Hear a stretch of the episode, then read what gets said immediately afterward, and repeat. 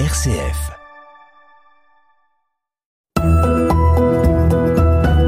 Près de chez vous, en Hainaut, sur une RCF.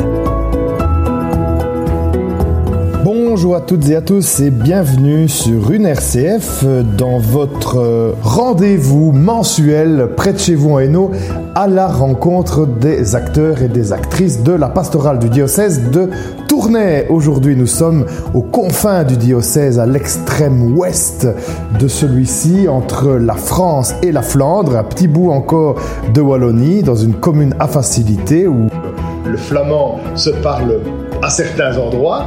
Nous sommes avec le nouveau curé, bientôt plus d'un an quand même déjà, de l'unité pastorale des cinq clochers, à Moucron donc, qui va nous expliquer son parcours, la vie de sa paroisse et sa congrégation religieuse, puisqu'il s'agit d'un prêtre religieux. Nous allons passer donc une heure en compagnie du père Ferdinand Mouchagalous.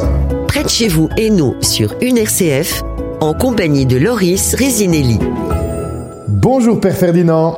Bonjour Loris. Voilà, merci de nous accueillir ici dans votre église d'Erzo Place, l'église Saint-Maur, où vous êtes donc curé et où vous êtes fait installer curé il y a environ un an et demi, c'est ça? Oui, c'est ça. Eh bien, nous allons donc euh, passer une petite heure avec vous.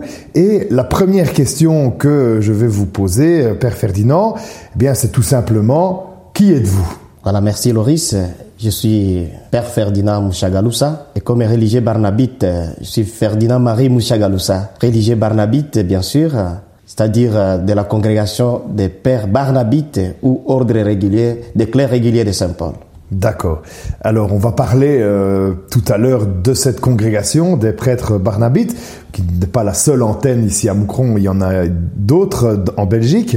Euh, avant ça, la, question euh, que tout le monde se pose, c'est quel est votre parcours? Qu'est-ce qui a fait que ben, aujourd'hui, à passer 40 ans, vous êtes ici arrivé prêtre et curé de Moucron où, où, tout cela commence? On entend dans votre accent que ça ne commence pas en Belgique. Justement, c'est toute une histoire, une histoire d'amour entre Ferdinand et Dieu. -hmm. Si je suis ici, c'est parce que Dieu m'a appelé à les suivre et à les servir dans l'ordre des clercs réguliers de Saint-Paul, c'est-à-dire les pères barnabites. Mm -hmm. euh, je suis congolais de la République démocratique du Congo, né bien sûr dans la province du Sud Kivu, dans la région des Grands Lacs. Des Grands Lacs ici d'une famille, d'une grande famille. Et voilà, j'ai grandi dans cette famille vraiment chrétienne qui -hmm. m'a inculqué des valeurs chrétiennes. Et à travers ces valeurs, j'ai découvert cette belle initiative de me laisser scruter par le Seigneur. -hmm. Il m'a appelé et grâce à la prière et à l'accompagnement des pères barnabites, chez qui j'ai fait mes études au collège Saint-Paul à Bukavu. Qui sont présents dans la région. Qui sont présents là-bas, qui, sont, qui ont fait beaucoup de choses, qui ont formé l'élite. Mm -hmm. Depuis l'époque coloniale, j'ai découvert cet appel. Et c'est là que j'ai répondu à l'appel du Seigneur dans cette congrégation des pères barnabites. Et alors, quand j'ai fini mes études de retour en 2002, mm -hmm. au collège, au collège Saint-Paul, mm -hmm. en section littéraire, je suis allé commencer la formation. C'est-à-dire, on m'a admis dans cette congrégation. Mm -hmm. Et je suis allé directement au Rwanda depuis le 20 septembre 2000, disons 2003. Et c'était au Rwanda où il y a la maison de formation. D'accord. Où j'ai passé mes études de philosophie. Et après, je suis allé dans une autre région, toujours rwandaise, pour mon noviciat de 2007 à 2008. Mm -hmm. Et après, donc, euh, le 1er août 2008, j'ai mis mes premiers vœux dans cette congrégation. Comme religieux, je dois émettre les vœux de pauvreté, chasteté, obéissance. D'accord. Et c'est la même année que je suis allé à Kinshasa pour euh, poursuivre mes études, surtout les études théologiques, où j'ai fait quatre ans de théologie à l'Institut Saint-Eugène de Maznod à Kinshasa. -hmm. De l'autre côté, totalement. De l'autre côté, oui, justement. de plus de 2000 kilomètres de chez moi à Bukavu. -hmm. Et là, j'ai passé de belles années de formation dans cet institut qui est affilié à l'Université pontificale Urbaniana de Rome, -hmm. mais c'est un institut des pères Oblat de Marie Immaculée. C'est ça. Je suis resté là de 2008 à 2012. Et c'est en 2012 que j'ai fini mon parcours de théologie. Et début 2013, le 2 janvier 2013, vous imaginez, -hmm. je suis allé à Rome pour continuer ma formation. Dix ans plus tard déjà. Oui. Il faut du courage pour tenir. Oui, beaucoup de courage, mais évidemment, quand on sait qui nous accompagne et qui nous appelle, et quand il y a une histoire d'amour, justement, on peut qu'avoir de courage. Donc vous arrivez à Rome? Oui, j'arrive à Rome euh, le 3 janvier 2013. J'ai rencontré mes confrères d'autres continents, d'autres pays. Et là, nous étions 11 Barnabites de la même promotion. C'est là où, où est la maison générale des Barnabites, je présume. Oui, la maison générale est à Rome, mais la maison mère est à Milan. D'accord. Oui. Et là, nous avons commencé notre formation en approfondissant bien sûr euh, la langue italienne d'abord. Puis nous avons fait notre formation qu'on appelle la, la formation des Tremesandi. Trois mois de formation pour euh, un peu aller à la rencontre de notre histoire, visiter nos patrimoines et notre histoire. D'accord. Et aussi être formé avec les confrères d'autres continents. Et c'est après euh, notre formation de trois mois que nous avons visité tous nos patrimoines, nos lieux historiques de toute l'Italie. Et voilà que j'ai été admis au vœu solennel le 1er juin 2013. Et une semaine après, le 9 juin, j'ai été ordonné diacre, dans- toujours dans notre congrégation En Italie. en Italie. Disons que le premier le 1er juin, nous les avons eu à, à Bari, c'est dans la région Dans les Pouilles. pugliese de, de l'Italie, à la paroisse Saint-Paul. Et notre ordination diaconale, c'était à la cathédrale de Conversano, toujours dans la même région. D'accord. Le 9 juin. Voilà. Et après mon diaconat, parce que chez nous, les Barnabites, la première destination est réservée au supérieur général et son conseil. Et c'est là qu'on m'a envoyé dans la province franco-belge des Barnabites. Et j'ai atterri à Strépy. Dans notre diocèse. Oui, dans notre diocèse de Tournai, dans une belle communauté de pères qui m'a bien accueilli, qui m'a bien préparé à l'ordre sacré du presbytérat. Et là, je suis arrivé depuis le 5 novembre, le 5 août plutôt de la même année. Je suis resté là-bas, euh, bien euh, plongé dans la pastorale et dans la vie communautaire. Très bien. Et donc, quelques mois de, de diaconat et puis l'ordination sacerdotale. Oui, quelques mois d'ordination et cette fois-ci, ce n'est- pas en Europe où on m'a ordonné prêtre, mais mes supérieurs m'ont permis d'être ordonné prêtre chez moi à Bukavu Ah. et au collège Saint-Paul de Père Barnabite. Quelle histoire d'amour. Alors, on m'a dit que vous vous étiez fait ordonner prêtre dans un stade de foot. Oui, le stade des Pères Barnabite euh, à Mbobero Collège Saint-Paul. Uh-huh. Et là, nous étions trois confrères euh, Barnabites, dont nous étions trois. Les- un confrère qui était à mission au Brésil et un autre qui était à mission au Rwanda. D'accord. Nous avons vécu, euh, disons, vécu une belle célébration entourée de tout le monde et de tous les amis. C'était vraiment une grande joie. Très bien. Alors on va euh, marquer une première pause dans, dans cette émission, puisqu'on est arrivé au moment de votre ordination. On parlera de la suite de votre émission euh, juste après. Et euh, donc cette émission, c'est aussi un parcours musical qu'on fait avec nos invités. Vous nous avez proposé trois, euh, quatre plutôt chansons euh, qui euh, qui vous touchent, qui ont un sens pour vous. Et la première, j'ai envie de de choisir celle-là puisque finalement c'est un peu la réponse à l'appel de Dieu qu'on peut donner. C'est le chant Ne crains pas, un chant de de l'Emmanuel. Oui. Justement, c'est un chant qui m'édifie beaucoup parce que dans notre parcours, c'est pas seulement des roses, c'est parfois des épines, mais comme on sait en qui on, on- on met sa confiance.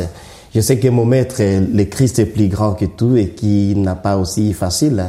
Ce chant m'édifie beaucoup et je n'ai pas craindre, je peux pas craindre ou avoir peur parce que je sais qu'il est là et il m'accompagne. Très bien, on écoute ce très beau chant de l'Emmanuel. Ne crains pas. Toi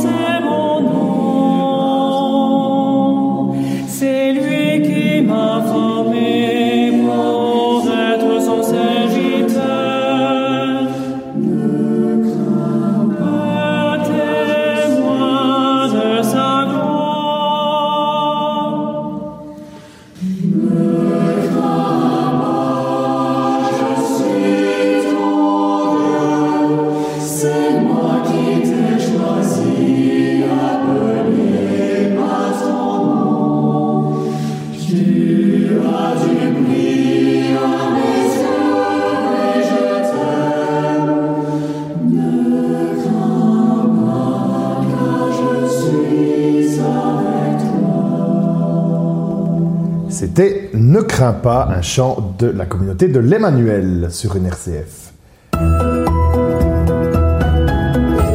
À Erzo avec le père Ferdinand Mouchagaloussa qui euh, nous accueille ici dans son église Saint-Maur, euh, grande et belle église sur la place d'Erzo, euh, petit village au sud de Moucron, enfin petit village pas si petit que ça quand même. Alors père Ferdinand, on est arrivé dans votre parcours à votre ordination, donc chez vous à Bukavu, Oui.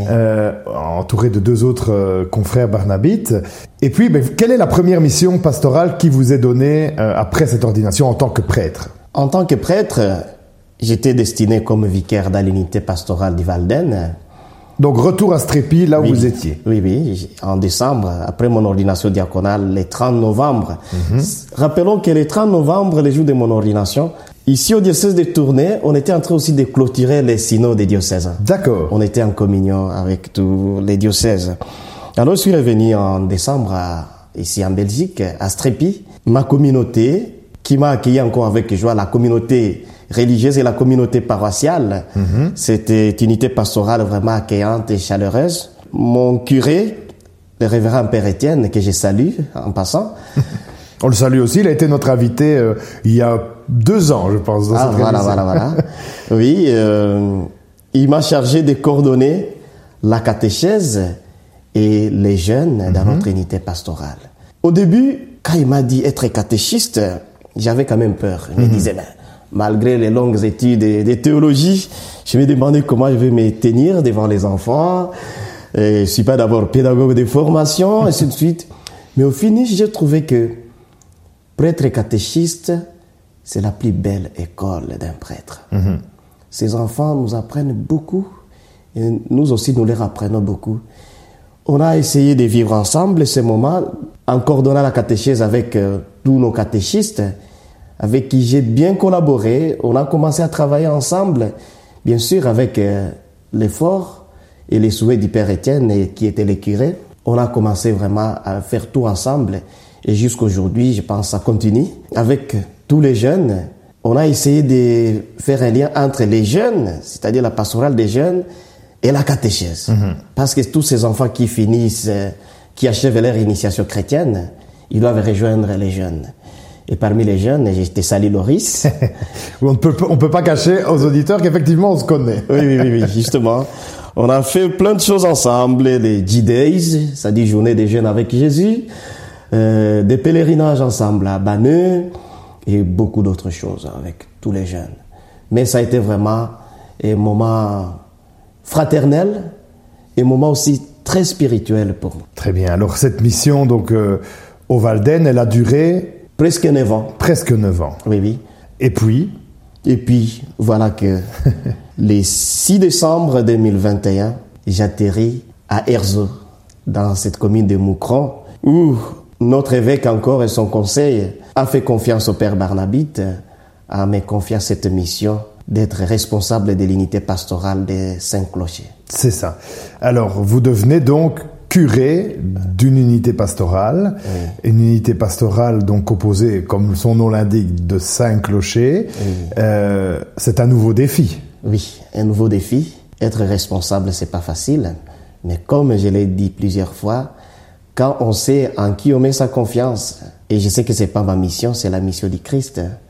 Je sais à mon niveau, malgré la fragilité humaine, à exercer cette mission en collaboration d'abord avec mes confrères barnabites, parce que c'est pas une mission qui est confiée à moi, Ferdinand, mais c'est à la congrégation des pères barnabites. C'est ça. Et c'est là que je collabore avec mes confrères, euh, le père Emmanuel Mirimba, le père Raphaël et un confrère qui est prêtre auxiliaire, le père euh, Gérard Darenne.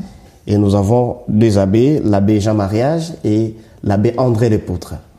Avec eux, nous vivons vraiment des moments de fraternité d'abord sacerdotale et nous exerçons cette mission ensemble.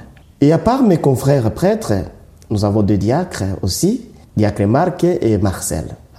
Et puis nous avons notre équipe euh, de l'EAP, équipe d'animation pastorale, qui a été, je dirais, renforcée juste à mon arrivée avec euh, la permission du vicaire général. Et maintenant, nous avons vraiment une chouette équipe avec laquelle nous collaborons.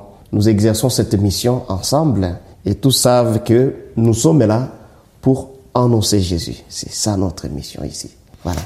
Alors donc vous, vous l'avez dit, hein, euh, l'évêque qui confie euh, au père Barnabite euh, la gestion donc d'une unité pastorale ici à, Erzo, au Saint-Clocher et au Valden donc au, sud de, la Louvière.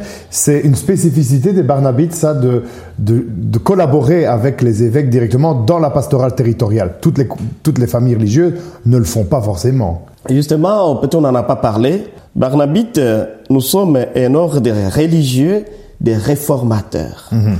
Notre saint fondateur, Saint Antoine Marie Zacharie, qui est né vers les années 1502, d'une famille noble, mais il a perdu son papa à deux ans de naissance comme ça. Mais sa maman l'a toujours éduqué dans la foi chrétienne. Il s'est formé comme un fils de la noblesse, comme médecin. Mais après quelques années comme médecin, il a trouvé qu'il n'a pas été fait pour soigner seulement les corps, mais il faut soigner aussi les âmes. Mhm. Et c'est comme ça qu'il s'est fait prêtre, avec deux autres cofondateurs. Ils ont fondé la famille zacharienne, c'est-à-dire qui a trois collèges. L'ordre des clercs réguliers de Saint-Paul, c'est-à-dire les Barnabites, mhm.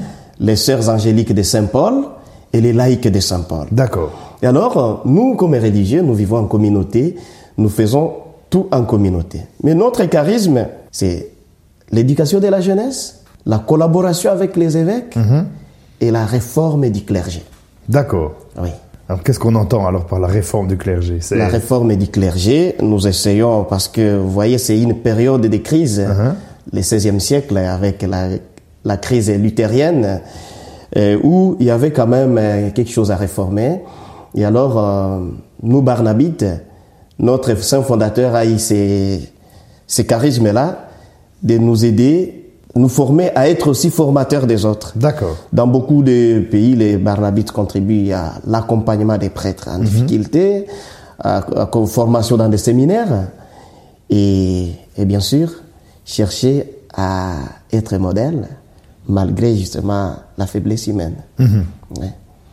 Très bien, justement, ce, ce rôle de prêtre, euh, on va on va en parler tout de suite avec le deuxième chant que vous nous proposez, euh, un chant plus ancien uh-huh. du père Lucien Deis qui s'appelle Qu'ils sont beaux sur la montagne. Oui, oui.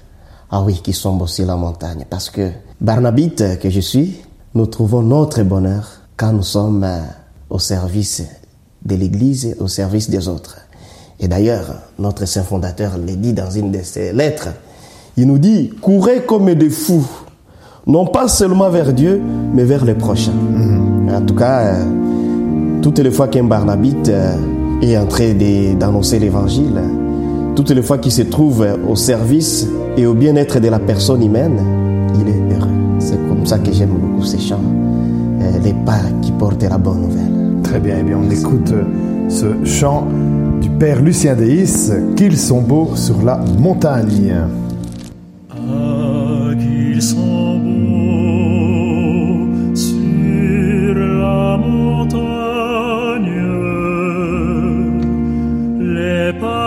ceux qui portent la bonne nouvelle, qui annonce le salut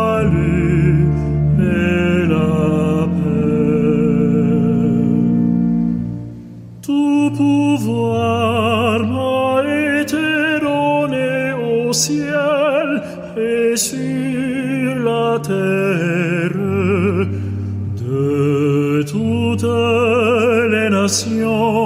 faites des disciples. Et moi je suis avec vous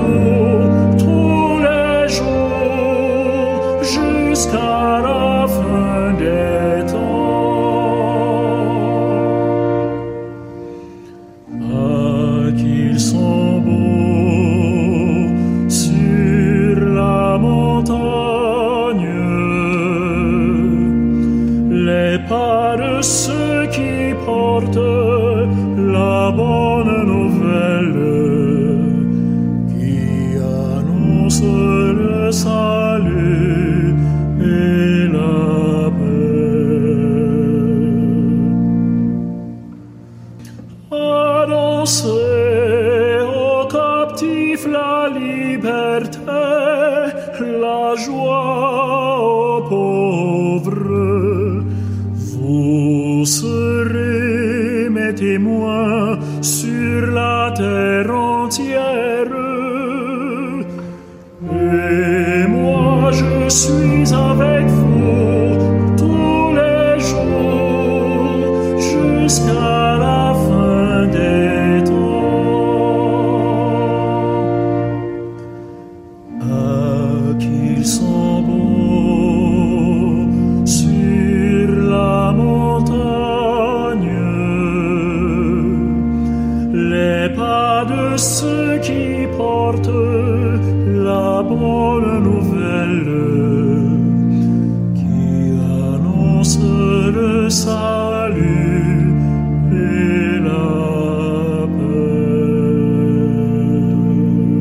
Paix. Beaux sur la montagne sur une RCF.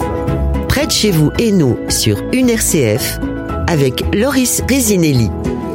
Père Ferdinand, on vient de l'entendre, hein, qu'ils sont beaux sur la montagne les pas de ceux qui portent la bonne nouvelle, qui annoncent le salut et la Et la paix, justement. voilà. Euh, votre nom de famille, euh, qui n'est peut-être pas votre nom de famille, vous allez nous, ex- nous expliquer exactement si c'est un, un post-nom ou un nom de famille. Euh, ça veut dire quelque chose. Oui, Loris, si tu te rappelles de tout ça, justement, je suis. Mouchagalousa, c'est, ça signifie quelqu'un qui apporte la joie, les joyeux. Et je te rappelle qu'au Valden, vous m'appelez les joyeux, d'autres euh, gioioso, euh, les Italiens, ainsi de suite. Justement, les joyeux, parce que Mouchagalousa est heureux quand tout le monde est heureux. Il aime vous- créer la joie. Et la joie, c'est quelque chose qu'il faut chercher, surtout dans notre monde aujourd'hui. On a plus besoin de se sentir joyeux dans notre vie. Voilà. Est-ce que vous trouvez cette joie justement ici dans le diocèse et maintenant au Saint-Clocher à Moucron? D'abord, personnellement, je trouve ma joie quand je célèbre l'Eucharistie, le Saint-Mystère. Et cette joie que je trouve dans l'Eucharistie m'envoie vers les autres, être avec tout le monde. Et je pense, je suis heureux d'être prêtre dans une période où on a un pape qui nous envoie vers la périphérie, qui nous rappelle l'importance de la périphérie. Cette joie, je la trouve quand je suis avec tout le monde, quand on partage aussi la parole de Dieu, quand on partage aussi un bon repas, pourquoi pas aussi un petit verre. voilà. Et donc, euh, là où les gens sont bien, je me sens bien aussi et je dois contribuer aussi à cette joie. Mais dans notre diocèse, dans ma mission ici au Saint-Clocher, avec tous mes collaborateurs, les membres du conseil pastoral, les membres de l'équipe d'animation pastorale et les jeunes. Au Saint-Clocher, il y a un groupe de jeunes qui est là, et presque un an. Voilà. Alors justement, on parle de ces cinq clochers. Euh, Expliquez-nous un peu donc euh, cette unité pastorale euh, au sud de Moucron. Euh, quelles, que- quelles sont euh, ses particularités? Qu'est-ce qui est différent de l'unité pastorale d'où vous venez, par exemple, de la Louvière Ce n'est pas la même réalité, on est dans le même diocèse, mais on sait ô combien le, le Hainaut est euh, varié dans, dans ses réalités euh, tant sociales que, que culturelles. Euh, Qu'est-ce qui fait euh, le trait de caractère de cette, de cette unité pastorale, de cette région du, du pays de Moucron? Oui, comme euh, vous venez de le dire, les régions ne sont pas les mêmes. Mais moi, ici à Moukro, je me dis, les talents, Dieu les a donnés à chacun particulièrement. Dans la région louviéroise, c'est la joie, le carnaval et la fête, ainsi de suite. Mais ici, c'est pas toujours la même chose, même si eux aussi ils ont des occasions vraiment, des fêtes, d'être ensemble, voilà. Mais je trouve quand même qu'il y a une certaine, je dirais, noblesse dans la façon d'agir. Ils font quand même un peu attention par rapport à, à quelqu'un de la Louvière qui te voit directement. euh, C'est pas si c'est la chaleur italienne qui caractérise les gens de la Louvière. Mais ici, quand même, quand les gens t'accueillent, quand ils te comprennent, tu es heureux. Et c'est ce que nous vivons. Je vois que quand même, euh, les gens m'invitent à différentes euh, organisations, les scouts qui m'invitent, et parfois une organisation communale où je suis invité. Et Je trouve que partout où on m'invite, on souhaite donc une présence de l'Église. C'est ça. Voilà. Alors, euh, donc c'est trois villages. Oui. On est à Erzo, deux autres.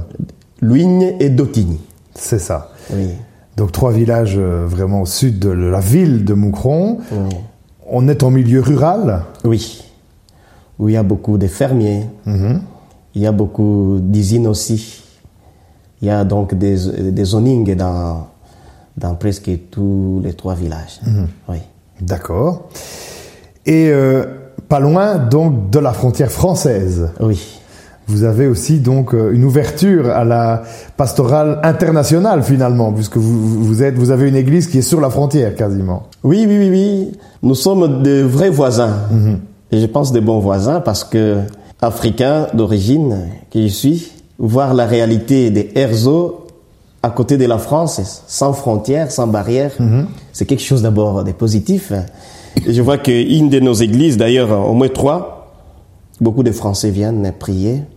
Ils veulent célébrer des sacrements, des mariages, euh, baptêmes ici chez nous, au Saint-Clocher. Et beaucoup de funérailles aussi, par exemple, parce que beaucoup de résidents dans nos maisons de repos sont d'origine française. D'accord. Oui, oui. Alors, euh, vous nous, vous nous l'avez dit, donc euh, les Barnabites sont bien installés ici euh, dans la région avec une histoire. Les Barnabites à Moucron, c'est c'est une vraie histoire d'amour Oui. Avec un couvent qui est toujours présent, non pas ici à Erzo où vous, où vous habitez en tant que curé bien installé dans une unité pastorale, mais à Moucron, à la rue de la station pour les Moucronois qui nous écoutent. C'est euh, un endroit bien connu de l'histoire locale. Oui.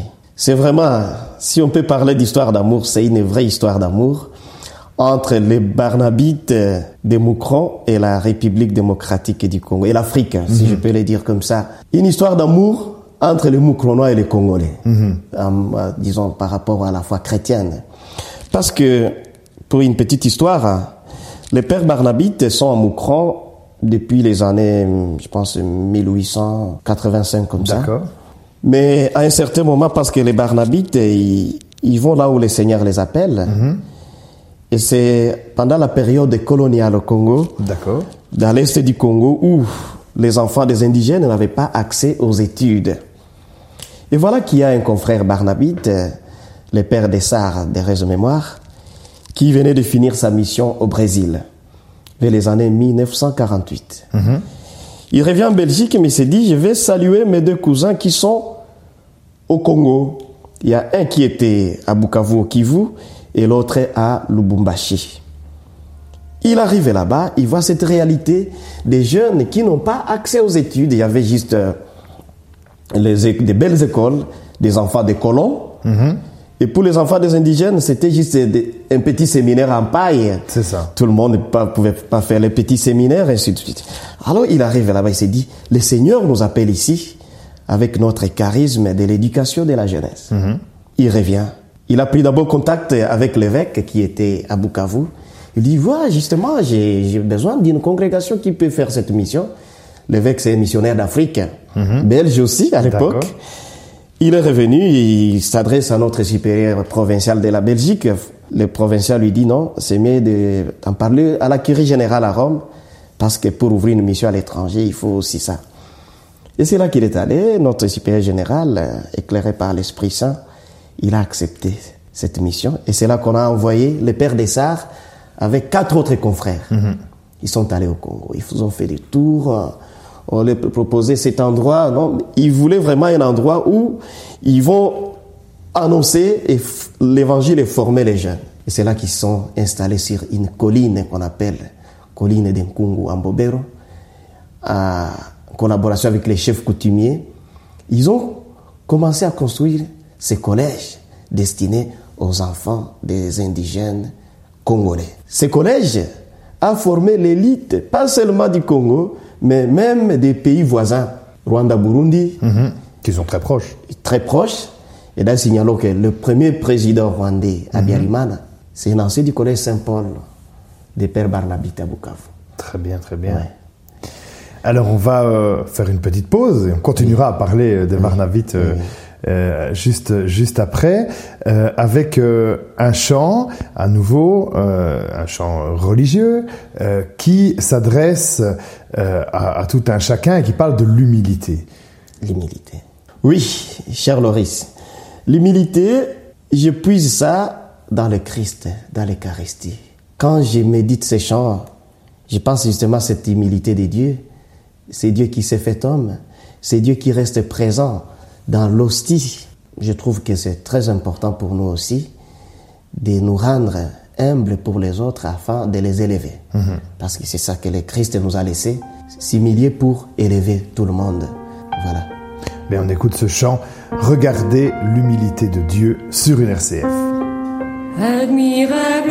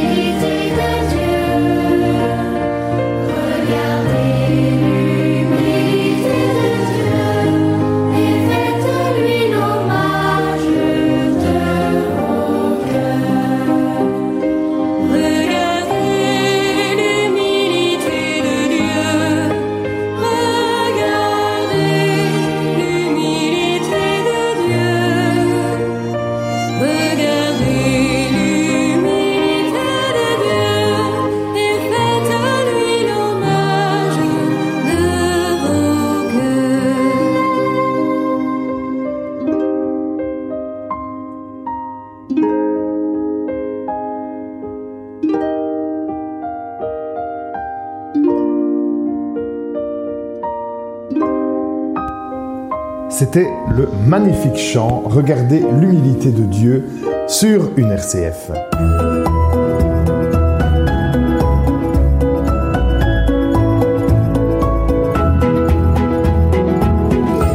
Voilà, Père Ferdinand, on, parlait de l'amour entre les Barnabites et, la ville de Moucron, euh, et, et principalement aussi euh, entre les Barnabites de Moucron et l'Afrique. Euh, il y a une autre personnalité barnabite qui a compté, euh, je pense, pour, pour, euh, pour la congrégation et pour cette ville de Moucron, et qui est d'ailleurs enterré ici à Moucron, c'est le Père Schilling. Oui, le Père Schilling, c'est un barnabite qui est maintenant serviteur des dieux. On continue les enquêtes pour être béatifié. Il est d'origi- d'origine norvégienne. Vous imaginez un pays protestant d'où est venu un barnabite qui a fait son parcours à Rome euh, et en France. euh, il a beaucoup travaillé sur euh, l'écuménisme Et voilà qu'il est enterré à Moukron, dans notre chapelle. Et il est vénéré là-bas. Et quel est l'objet de cette, de cette vénération finalement? Oui, parce que on croit beaucoup à, à sa foi Uh-huh. et sa foi qu'il avait en Dieu et comme quelqu'un qui doit intercéder pour nous. C'est ça. Et on attend qu'on puisse vraiment reconnaître des miracles pour qu'il soit béatifié. Et s'il est béatifié, voilà qu'encore une fois, la ville de Moukron sera la plus heureuse d'avoir un bienheureux. Tout à fait. Un bienheureux que les Norvégiens aussi souhaitent avoir chez eux. Mais les Moukronois qui ont été façonnés par lui, ils ont souhaité vraiment garder le Père Schilling, l'homme de Dieu, le sang, le futur sang de Dieu, euh, ici à Moukron. Très bien. Et donc, on, on suivra avec attention l'issue de, Oui, oui. de, de- de ce procès en béatification qui est mené par la, la congrégation des Barnabites. Il y a cette instance dans la congrégation Hein. qui doivent suivre des questions comme ça, mais c'est d'abord les chrétiens qui doivent prier pour que le Seigneur puisse euh, élever son serviteur à- à- au niveau là de la béatification de la sainteté, même si il l'est, mais voilà, être saint, c'est pas seulement être euh, canonisé ou béatifié, quoi. Très bien. Ouais. Alors, euh, vous nous avez aussi parlé du charisme euh, des Barnabites vis-à-vis des jeunes. On a parlé avec euh, l'éducation des jeunes. Et il y a aussi la pastorale des jeunes. Et vous faites partie également, donc en plus de votre mission de curé euh, en pastorale territoriale, vous êtes membre du service pastoral des jeunes du diocèse de Tournai. Oui. Là aussi, c'est depuis 2015 que notre évêque m'a nommé à ce service-là. C'est depuis 2015 qu'on est dans une belle équipe euh, du service pastoral des jeunes au diocèse de Tournai. Vraiment une chouette équipe avec tous les collègues. Nous essayons avec eux de continuer à faire connaître Jésus aux jeunes, à sortir et aller à la rencontre des jeunes et à leur parler de Jésus en parole et en acte. Ouais. Alors, euh, cette pastorale des jeunes donc, qui, qui, qui porte un nom qui s'appelle Rise Up, je pense, Oui. ici euh, dans notre diocèse, euh, ben, elle mène plusieurs activités, dont une grosse activité phare, c'est le, le pèlerinage annuel des pèlerins des maïs, Les pèlerins de maïs. auquel vous participez. Oui, oui. Expliquez-nous un peu, en quoi ça consiste Les pèlerins de maïs. Voilà que en 2015, nous avons clôturé les synodes des diocésains des jeunes. Après les, les synodes diocésains qu'on a clôturé le 30 novembre 2013, les jeunes aussi ont commencé leur synode qu'on a clôturé en 2015. Et parmi nos décrets, nous avons proposé une rencontre annuelle, une marche des jeunes. Une marche qui nous permet d'aller vers les autres jeunes. Réveiller d'autres jeunes, mais aussi en sortant, les jeunes qui vont à la rencontre des autres, ils doivent acquérir quelque chose de valeur. Et nous sommes toujours heureux d'être accueillis dans des familles, dans des églises, dans des salles.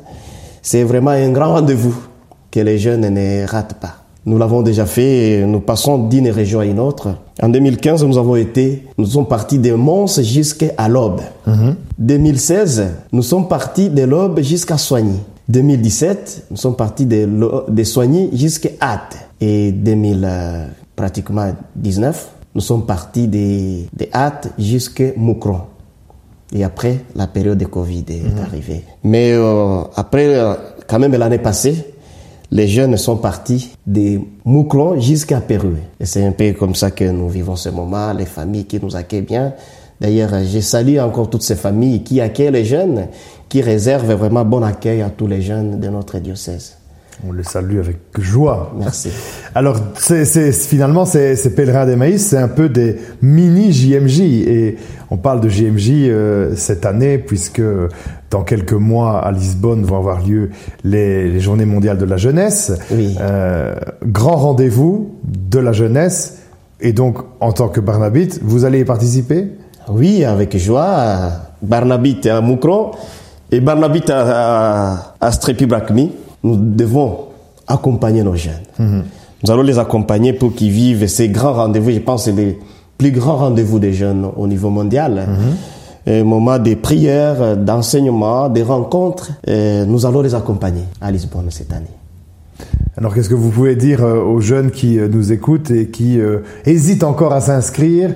On arrive euh, sur- tout doucement à la fin des inscriptions, donc il est temps de se réveiller si on veut y aller. Les jeunes qui ne savent pas prendre la décision d'y aller, en tout cas, je leur dis qui ne vont pas regretter de participer au JMJ. Tout est bien préparé, des belles recettes pour les jeunes qui vont partir au JMJ sont bien préparés, qui viennent quand même vivre ce moment avec les autres. Parce qu'un jeune qui ne va pas où vont les autres jeunes, il ne sait pas comment le monde avance. Les jeunes qui veulent rester seulement à la maison, attendre qu'on fasse tout pour lui, il n'est pas différent de ces jeunes dont a parlé le pape François en 2016 à Cracovie, quand il disait qu'il y a, que l'église n'a pas besoin des jeunes des canapés, des jeunes des WhatsApp, mais l'église a besoin des jeunes qui sortent, qui portent des crampons pour aller, aller, aller travailler, aller à la rencontre des, des autres. Qu'ils soient vraiment les bienvenus. Et s'ils ont des questions, qu'ils n'hésitent pas à de les poser au service pastoral des jeunes. Parce que beaucoup de jeunes ne savent pas les JMJ c'est quoi et comment ça se passe. Eh bien, on invite alors tous ces jeunes à, à rejoindre encore les équipes, euh, les groupes qui se forment et qui vont partir au JMJ euh, cet été. Euh, JMJ qui sont placés notamment sous euh, sous la protection de la Vierge Marie, bien sûr, et euh, vous aussi, puisque votre nom euh, de Barnabite c'est Ferdinand Marie. Euh, et donc le dernier chant qu'on va écouter, c'est un chant à Marie. Oui, c'est un chant à Marie, un chant vraiment que j'aime bien, intitulé Serviteur par amour. Comme en Marie. français, mais c'est un chant en Comme italien. Marie, comme Marie au pied de la croix. Voilà, parce que Marie est, cette femme-là, pas comme les autres, qui nous inspire toujours des modèles. Cette femme qui écoute, cette femme attentive à la volonté de Dieu. Cette femme qui est mère de prédilection des prêtres. Et en parlant de Marie, nous, Barnabites, nous avons une spiritualité mariale à Notre-Dame de la Divine Providence. Notre sanctuaire se trouve à Rome, dans les, dans les Trastevere, en l'église Saint-Charles-Borromée des Pères Barnabites. Nous comptons beaucoup sur la providence divine et Marie est cette mère de la divine providence. Très bien. Merci. Et donc on écoute euh, ce chant Servo per amore, qui est en italien. Oui. Un petit euh, clin d'œil à, à la communauté italienne qui vous a accompagné au début de votre, de votre, euh, mission. Mission. À